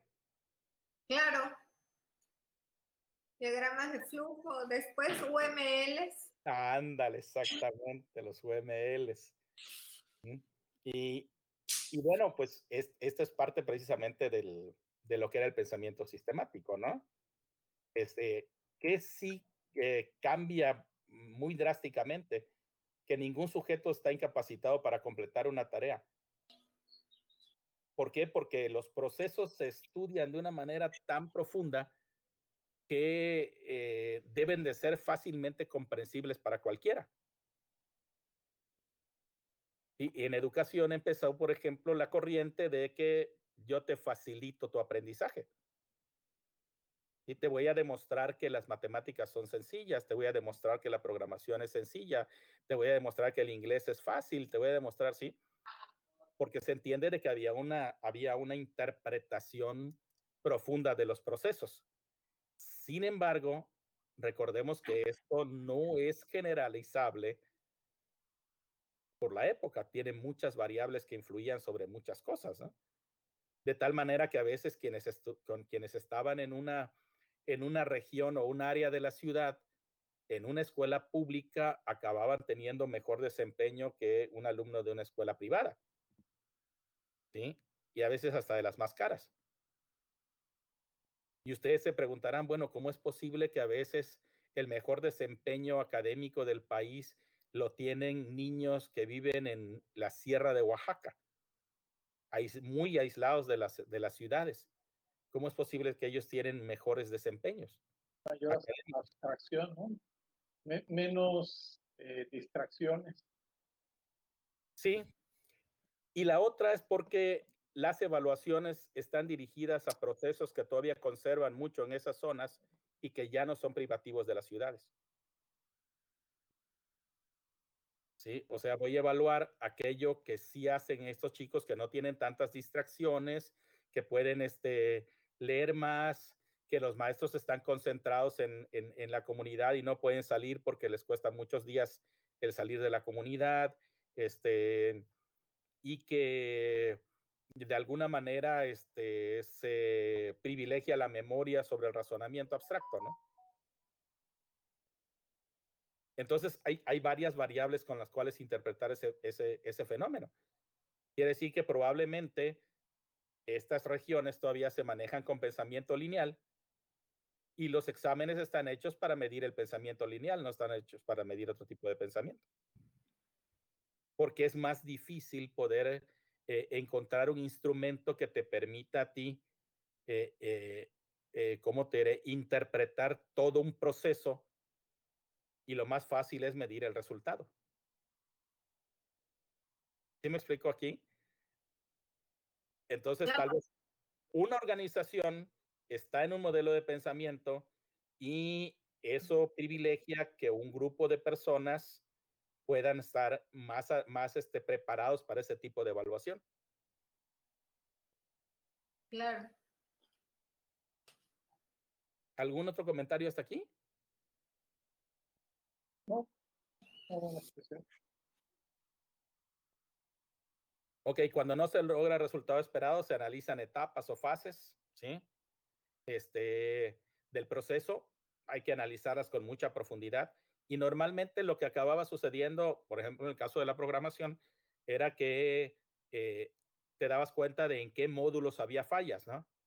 Había módulos que estaban corriendo bien, que tal vez se podían optimizar, pero pues había otros que tenían errores y esos errores se corregían, pero no se tenía que corregir todo, ¿no?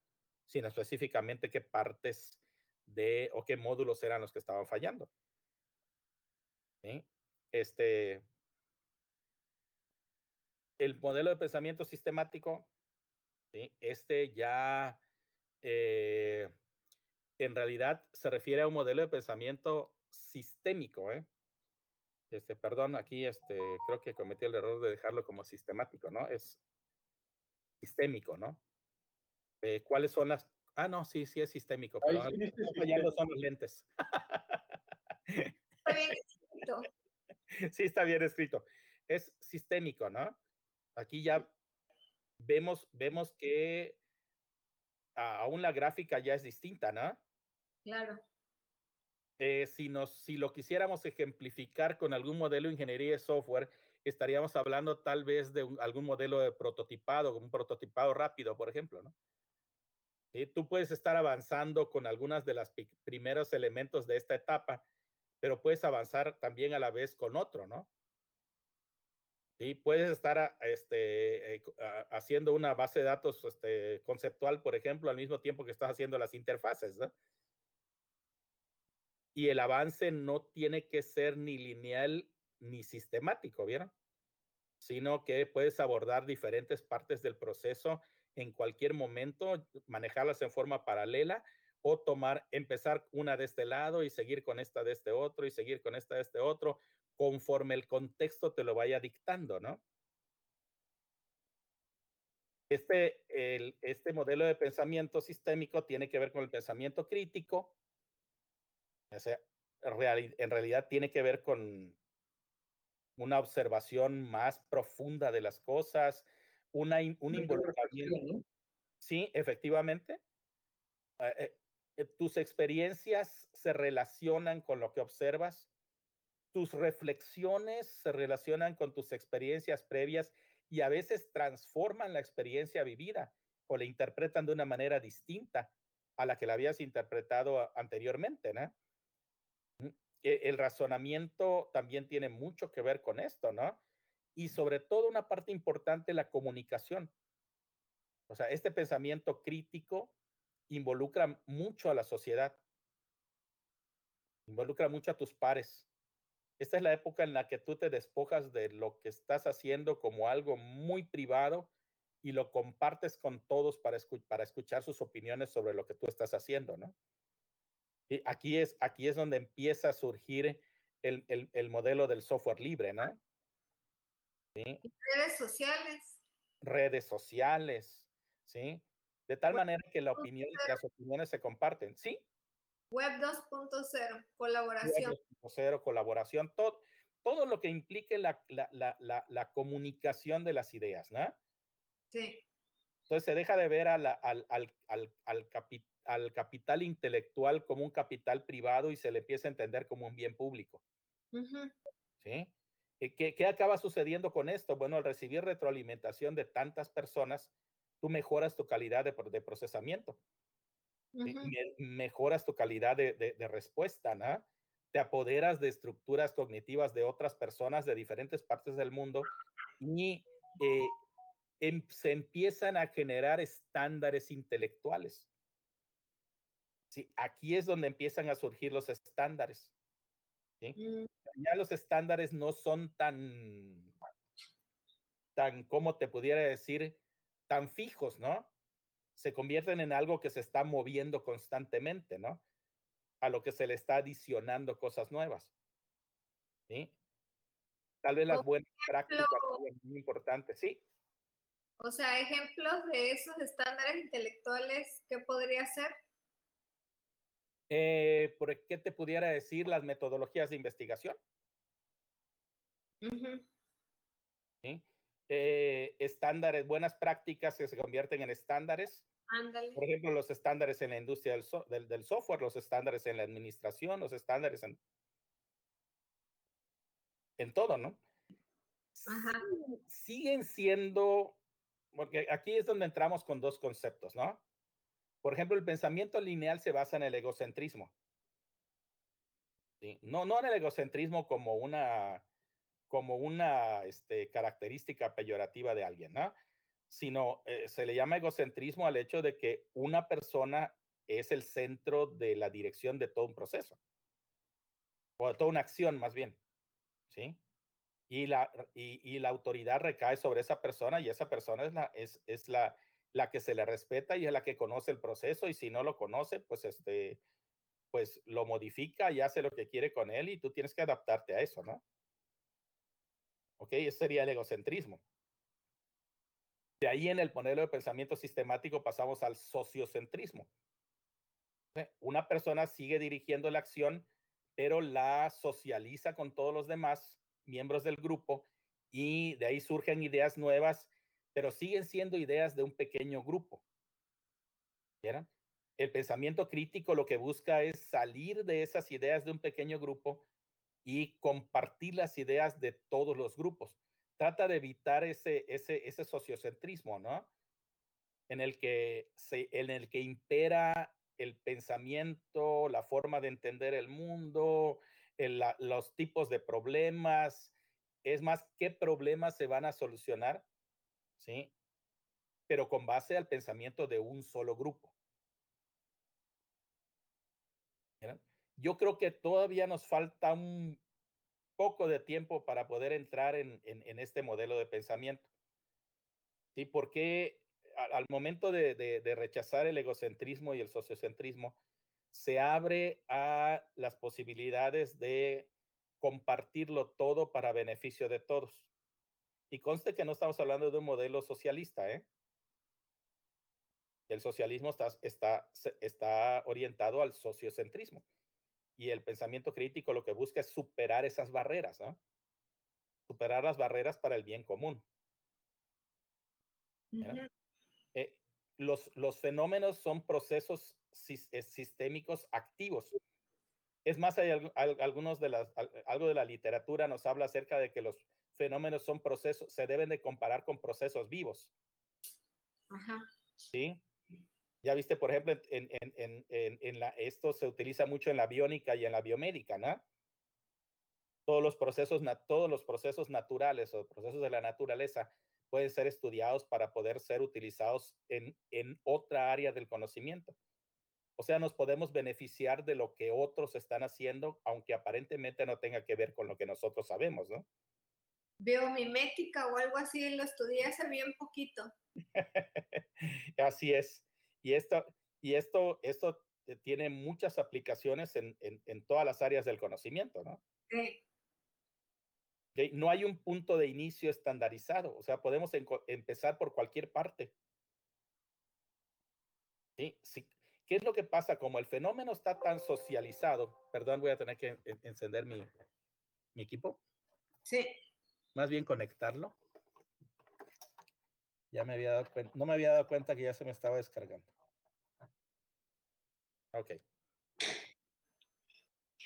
Entonces, como, como ya se estudió tanto, ya se, socializó, se socializó tanto el fenómeno, ¿sí? Este, ahora tú puedes partir de cualquier, de cualquier punto, no necesariamente tiene que haber un, un punto específico para poder resolver el problema, ¿no? O sea, no, el, el, el, proceso como es, como se comunica de forma múltiple, se puede estar replanteando constantemente.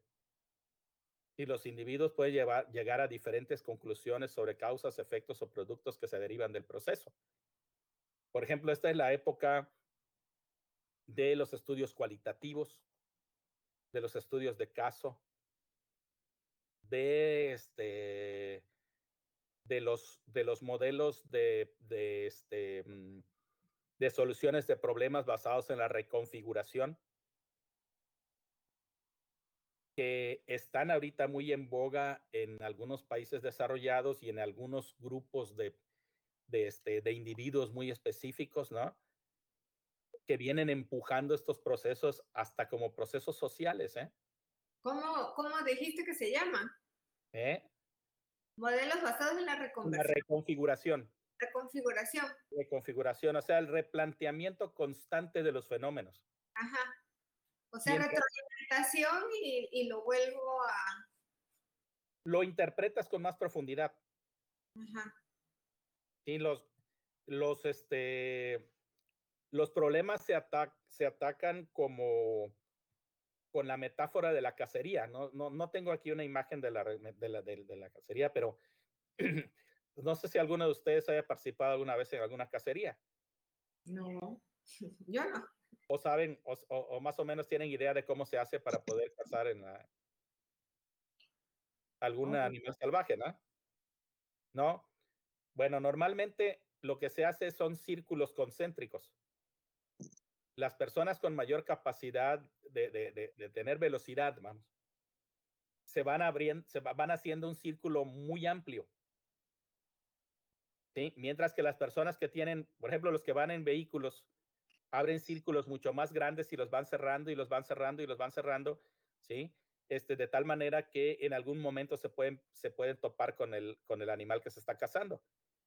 Y los que, y los que están este, a pie o están con otro tipo de vehículos, este, se van haciendo círculos más, este, no tan, no tan amplios como el, que, como el que hacen los primeros, sino se van a, puntos más cercanos, pero también empiezan a trazar círculos concéntricos.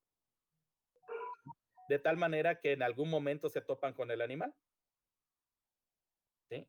Entonces, es, es, algo más o menos similar a la forma como se abordan los fenómenos. Se abordan desde perspectivas disciplinares diferentes. Vamos a pensar que los que tienen las camionetas van a ser una disciplina en particular, ¿no? Y los que tienen las, los caballos van a ser otra disciplina en particular y los que van a pie son otras disciplinas en particular. Y ese abordaje de la, del, del, problema se va a conjuntar en algún momento en el que todas las disciplinas van a, van a coincidir en un mismo punto. Entonces, este, como les decía, estos, estos, este, estos modelos pues son este, todavía mucho más este, socialmente moderados, ¿no? Conste, no sociocéntricos, sino socialmente moderados. Por eso a veces cuesta mucho trabajo interpretar los cambios sociales que realizan ciertos gobiernos. Porque dejan de ser sociocéntricos, dejan de ser egocéntricos y se convierten en modelos que están buscando un bienestar social mucho más amplio. ¿sí? Entonces, entender esa forma de pensamiento crítico puede resultar un reto para quienes todavía apenas estamos empezando a pensar de esa manera, ¿no? ¿Sí? Este, aunque cada, cada miembro de, la, de, de, de un grupo social identifica una parte del fenómeno, a fin de cuentas lo que se acaba reconociendo en el pensamiento crítico es la influencia de todos en el, en el abordaje del fenómeno, ¿no? Como les decía ahorita, la metáfora de la cacería. Se controla socialmente, pero no sociocéntricamente. Tiene un impulso individual, pero no es egocéntrica.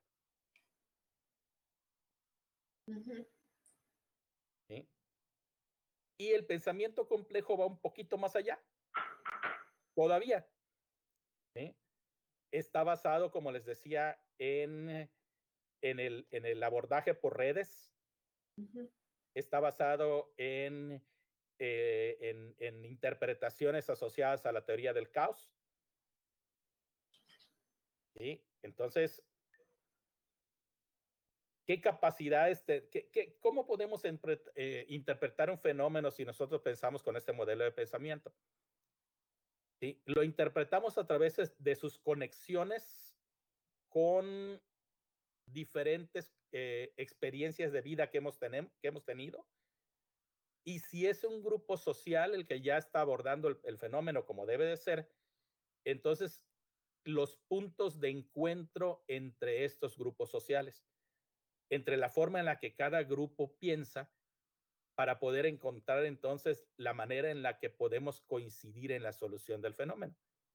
Como les decía, esto sí ya es un pensamiento transversal se tratan de encontrar nodos en los modelos de pensamiento, cómo nos comunicamos, para poder entonces este, incidir en, en una solución. ¿E, ¿En qué se basa? En el conocimiento del conocimiento. O sea, que todo lo que nosotros conocemos es en parte real y en parte imaginario. Y eso lo veíamos al principio con las percepciones, ¿no? Lo que ahorita percibimos como una realidad puede en el fondo no ser una realidad. Puede en el fondo ser una percepción con base en mi limitación de desarrollo de conocimiento. O sea, conozco algo sobre esto, pero lo que conozco no es tan profundo como para poder interpretarlo en este de una manera más clara, ¿no? Realidad y percepción.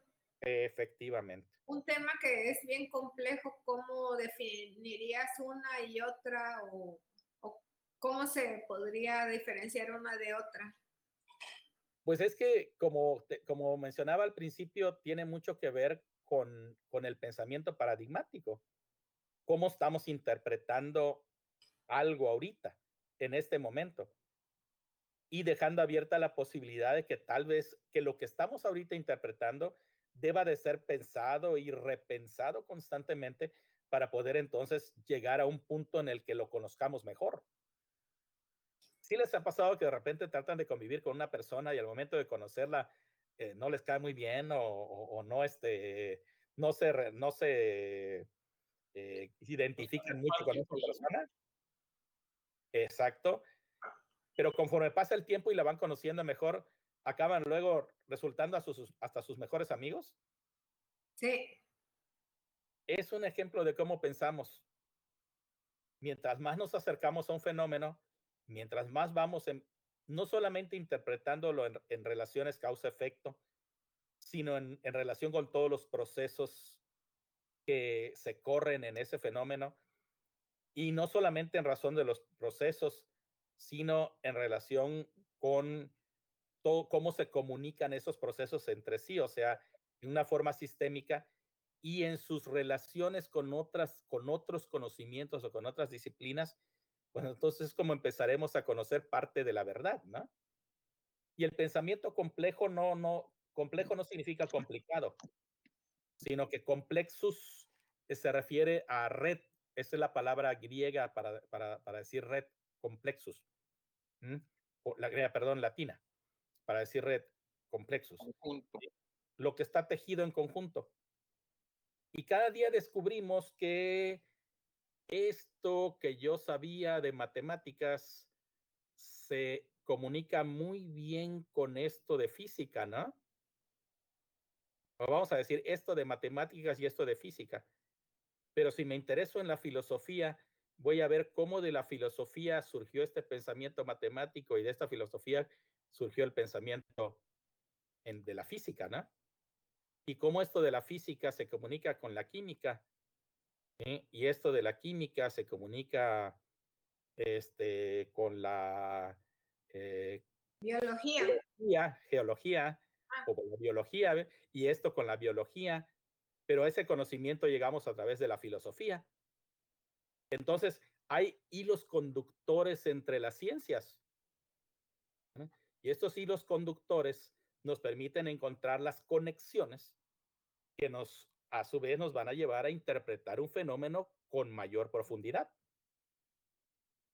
Los, de hecho, ahorita los futurólogos de la ciencia piensan que mucho de lo que ahorita tenemos como verdad científica no va a permanecer que solamente va van a permanecer aquellos conocimientos sobre, la, sobre las ciencias básicas más básicas, válgame la expresión, y que todo lo demás será replanteado y empezaremos a entender las cosas de diferente manera, ¿no? Por ejemplo, la física cuántica nos está llevando a entender fenómenos computacionales de una manera distinta. Claro. Antes los entendíamos de una manera, la óptica nos llevó a replantear la forma en la que entendíamos algunos fenómenos computacionales, ¿no? O, o cómo, cómo acelerarlos, ¿sí? Y este, y ahorita las radiofrecuencias nos permiten entender la forma en la que transmitimos datos, ¿no? Claro. Pero cada vez estamos, estamos tratando de encontrar otro tipo de, de formas de entender el problema y mientras más profundizamos en la comprensión, pues respuestas nos encontramos respuestas todavía muchísimo más este, eh, adecuadas a nuestros problemas. Por ejemplo, las redes compartidas de Avanta son un fenomenal, fenomenales, ¿no? ¿Quién, ¿Quién hubiese pensado en redes compartidas hace 20 años, no? Son, son, son formas diferentes de interpretar los fenómenos. Y a eso precisamente se refiere el complexus o la, la, la corriente compleja. ¿Quieren? Eh, eh, o sea, se, con, concibe una reorganización completamente transdisciplinar del conocimiento que tiene por centro al ser humano como individuo, como sociedad y como especie. No sé si hayan escuchado ustedes ahorita acerca de el, el, la Sociedad 5.0, que es un, este, un proyecto japonés. Ese proyecto lo viene impulsando Japón desde hace ya eh, algunos años, cuatro o cinco años más o menos, que el Ministerio de Ciencia y Tecnología de Japón eh, decidió que impulsaba este, este, este, este proyecto de la Sociedad 5.0, tratando de, de tener una sociedad más inteligente, pero más humana. O sea, más inteligente en términos de inteligencia artificial, ¿no? Ajá. Más tecnificada pero que el centro de ese desarrollo tecnológico tenía que ser el ser humano. Entonces, quienes pensamos que eran, que eran, son los más tecnificados del mundo, ahorita están llegando a la conclusión de que si va a haber un desarrollo tecnológico tan grande como esperamos, el centro de ese desarrollo tiene que ser el ser humano. O sea, esa tecnología tiene que traer soluciones para el ser humano, como individuo, como sociedad, pero también como especie. ¿Sí? O sea, soluciones que no hagan que dentro de 20 años vayamos nosotros a, a, a, no tener términos de subsistencia como seres humanos, ¿no? Que, el, que no se nos acabe el planeta. Efectivamente, que no acabemos el planeta con nuestras soluciones, ¿no? Que nuestra tecnología, al contrario, nos haga crecer como individuos, como sociedades, como naciones y como especie humana. Pero entonces no tendría más que ser el ser humano, tendría que ser el planeta. Sí, junto con el ser humano, el planeta, porque sin el planeta no subsistimos. O subsistirá una pequeña, un pequeño grupo de la sociedad, ¿no? Que pueda salirse de aquí y formar una, una sociedad en otro planeta, como tanto se está discutiendo ahorita, ¿no? Irnos a poblar, a poblar otros planetas. Mejor, que cuidemos lo que tenemos, ¿no? Efectivamente. Recuperar lo que ya, lo que ya, lo que ya, este, ya echamos a perder, bueno, tratar de recuperarlo y este, pero sobre todo visto desde la perspectiva de la subsistencia, porque de poco sirve que avancemos tanto si dentro de poco no vamos a poder utilizar todos los beneficios de lo que los beneficios que generamos, ¿no? Y eso, se dan cuenta, obliga a haber trascendido ya un modelo de pensamiento anterior que eh, evita el egocentrismo y evita el sociocentrismo. Y nos ve como una, como en, en la sociedad como un todo, ¿no? Como una especie. Que ahorita ya tiene una necesidad muy grande de subsistir. Entonces, el centro de todo empieza a ser el ser humano. Se cree que el, en, este, en el complexus, el hilo que conduce a todos los demás hilos conductores es la historia. Porque si estudiamos la historia de la humanidad, pues vamos a poder entender la historia de las matemáticas, la historia de la física, la historia de la química, la historia de la computación, la historia de todo. Y ese hilo conductor nos permite la historia de la economía nos permite entonces evitar cometer los mismos errores que como raza humana hemos cometido a lo largo de los siglos.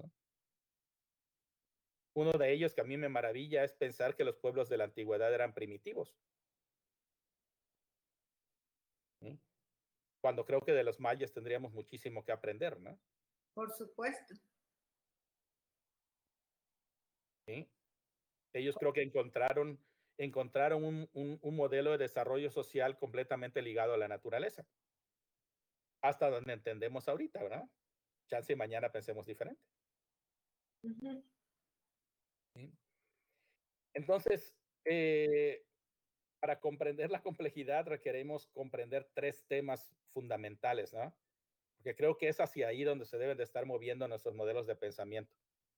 O sea, la relación entre lo que es orden, lo que es desorden y lo que es organizable, vamos.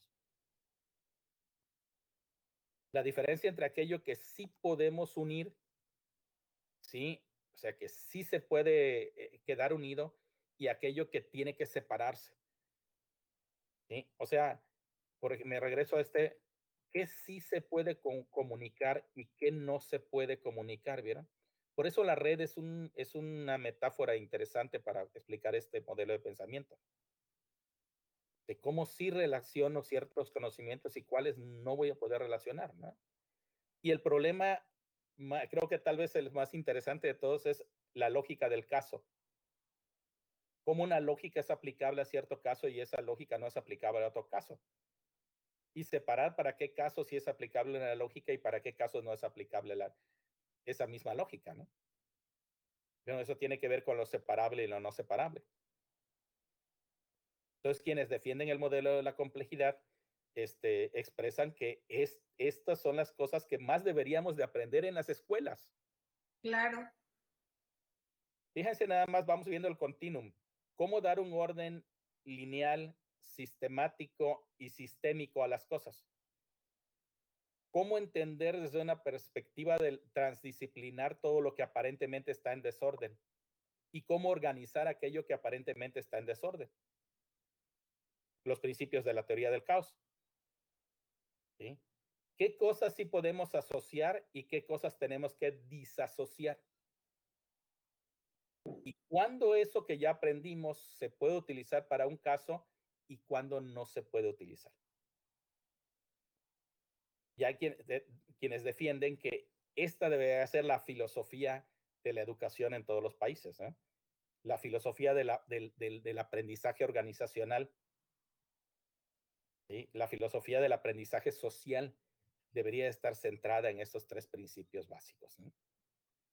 Y bueno, de esta manera termino este, diciéndoles que pues hay todo un proceso histórico de modelos de pensamiento que vale la pena considerarlos hasta para nuestro trabajo como en, en, en las empresas, nuestro trabajo, eh, por en el caso de nosotros como universidades, este, instituciones y organismos de todo tipo, ¿sí? Este, vale la pena considerarlos, considerar en nuestras relaciones con los demás hasta dónde podemos llegar en soluciones en común dependiendo de qué modelos de pensamiento siguen estas, este, siguen otras instituciones, otras organizaciones y aún otros sujetos con los que nos asociamos, ¿no?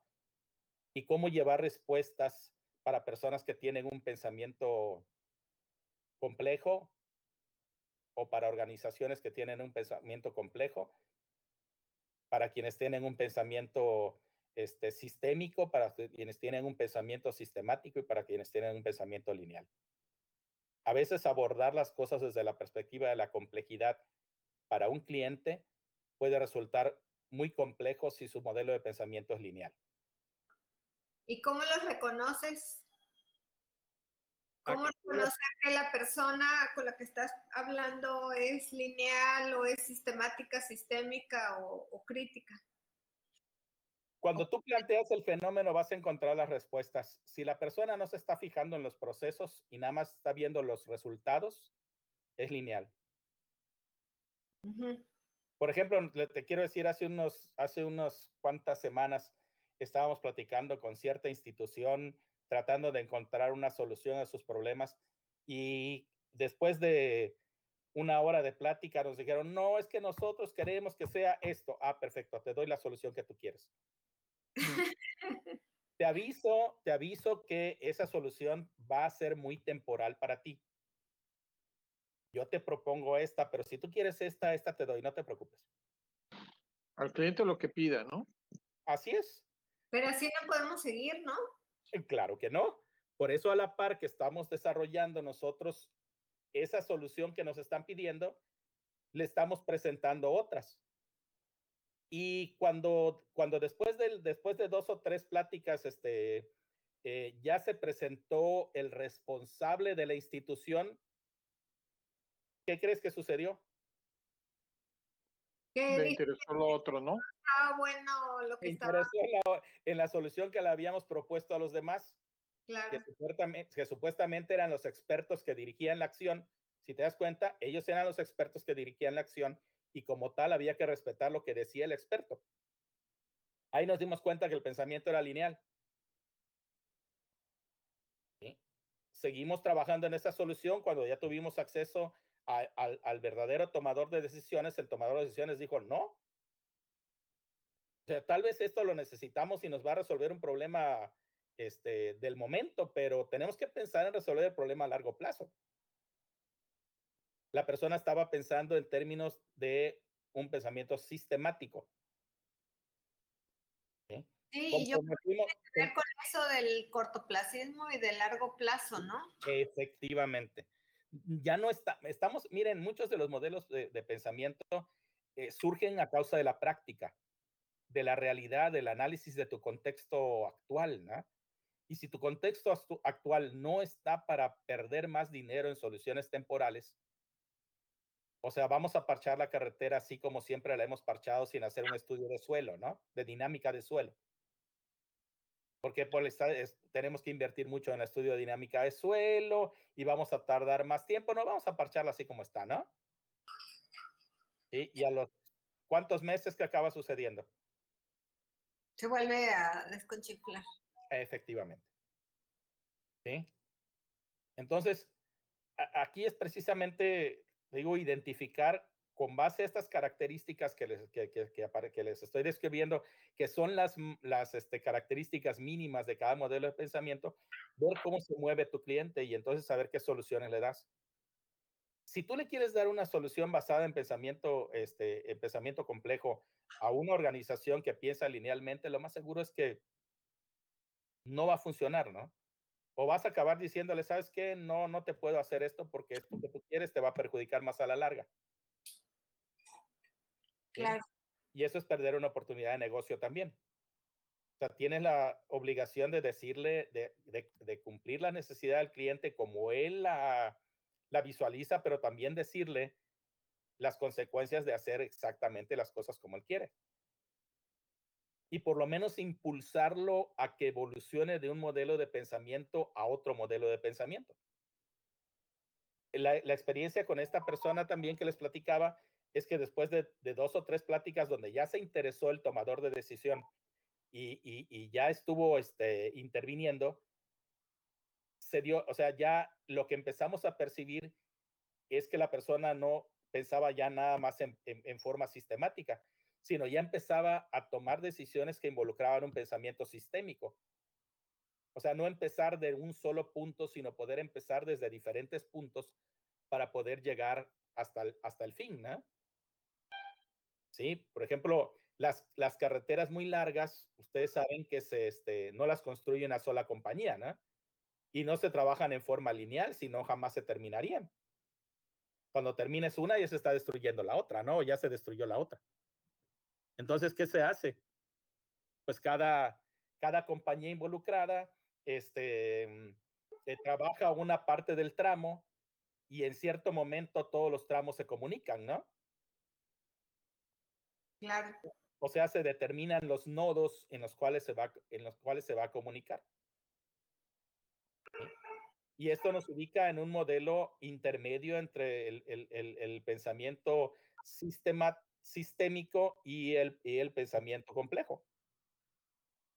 Porque si al mismo tiempo que se piensan en esos nodos donde se unen los puntos de las carreteras y que esos nodos puedan ser aquellos lugares donde va a haber una, este, una atención a una, a una comunidad muy poblada que no tiene empleo, pues entonces junto con esos nodos donde se comunican las carreteras, Puedes construir también lugares de esparcimiento, lugares de descanso, gasolineras, este, ¿sí? De tal manera que al mismo tiempo que le das un servicio a las personas que van por una carretera, ayudas también a impulsar económicamente a cierta, cierta localidad, ¿no? Pero si junto con eso también empiezas a crear centros de distribución en cada nodo, entonces vas a lograr que también crezca más la comunidad, vas a traer más inversión al lugar, la gasolinera les va a ir bien, ¿sí? Eh, tarde o temprano va a haber que, que, que, reparar esas carreteras. Las personas que estén en esas carreteras van a tener más cerca los insumos que requieren para poder repararlas, para tener más empleados, van a tener ingenieros a la mano. ¿Por qué? Porque pues ya creaste que ese lugar escuelas y todo lo demás. Pero si a la vez en donde están esos nodos creas redes transversales de otro tipo de transporte, además del transporte eh, de, de, de, coches, ¿no? ¿Sí? Y en ese lugar se conjuntan este, una serie de servicios a los que va a acudir tanta gente, pues te das cuenta, ya no estás pensando nada más en hacer nodos de carretera, sino nodos, este, polos de desarrollo económico, nodos de distribución, este, eh, eh, polos de desarrollo educativo. Entonces el desarrollo social es transversal y eh, logras muchas más cosas. Y es parte del modelo que utilizó Canadá para poder poblar prácticamente toda la parte norte deshabitada, que era la parte más fría. Se me hace que tú estás trabajando en el tren Maya, ¿verdad? no, en el de un Tehuantepec. defensor del tren como medio de transporte, fíjate. Y, y soy uno de los que de las personas que más se lamentan o más se lamentan de que se haya, eh, eh, ¿cómo te diré? Eh, acabado con el ferrocarril, ferrocarriles nacionales, en lugar de al mismo tiempo de, de- de propiciar la comunicación por ferrocarril, este, propiciar también la comunicación por carretera Claro. ve los gringos, este, lo, ve, ve a los europeos. A veces no tienen las carreteras tan espectaculares como tenemos nosotros, solamente ciertos tramos, ¿no? Pero sí tienen carreteras más pequeñas que comunican tramos vecinales, pero tienen tren. Y tú llegas de una manera muy fácil en cualquier momento, casi a cualquier lugar, ¿no? No, pues ve a, ve a Japón. Japón, entre ellos. El tren es su principal medio de transporte, ¿no? Efectivamente. Este, si alguna vez tienen la oportunidad de estar por Chicago, vayan a Chicago y vean cómo está el, el- el sistema de transporte de Chicago. Es, es fabuloso. ¿sí? Y hay tramos que tú puedes, puedes llevar un autobús y tramos en los que vas por... El autobús normalmente te lleva a la estación del tren. Y la estación del tren te comunica con las ciudades. Y, la, ¿Qué- y llegas a ¿Qué la es lo ciudad- que sucede en el Distrito Federal, no? Realmente el que sabe usar el metro se sabe mover en el Distrito Federal. Efectivamente. Efectivamente. Y te cuesta trabajo llegar al Distrito Federal, pero una vez que llegas, te puedes, toda la red de transporte está muy bien organizada de manera que llegas muy rápido a cualquier lugar. Si llevas tu propio coche, no funciona. Es mucho menos eficiente y más si es en un día común. Más, menos eficiente, o sea, más caro, más tardado y este y además todo un reto para el hígado, ¿no? Claro. Descubrí una, una FM que es de pura música así, ya sabes, Ajá. Para relajarte y no estar así de voy a matar al de frente. Pues, así es. No, mira, yo sí llego a un momento en el que la Ciudad de México no puedo tener ac- acceso al transporte público. De plano, lo que hago es que ya sé, voy a tomar un taxi, voy a pagar un dineral, pero aprovecho a hacer algo en el camino, porque no estoy manejando yo. ¿sí? Sí, ¿Mm? Entonces Sí, no. algo en el camino. es que vas a llegar. El En único el, detalle, quién sabe. el único detalle es que te estás, estás pensando en que, este, a ver en qué momento alguien de los de alguna esquina quiere meter la mano y arrancarte la tableta o la computadora, ¿no? Bueno, Claro. Mejor no la llevas, ¿no? no Pero- le lleva. No, pues eh, te digo, a veces yo sí lo hago porque, este, porque voy aprovechando el tiempo en el camino, ¿no? ¿Sí? Y, bueno, este, les, les dejo aquí algunas lecturas también que pueden encontrar. Muchas de ellas están hasta en línea, ¿eh? Sí, Dice, dice el primo de un amigo que hay muchas de estos libros en, en PDF, ¿eh? Ah, a ver, Entonces, este, les, les recomiendo a Edgar Morán, que es el, es el creador del pensamiento complejo.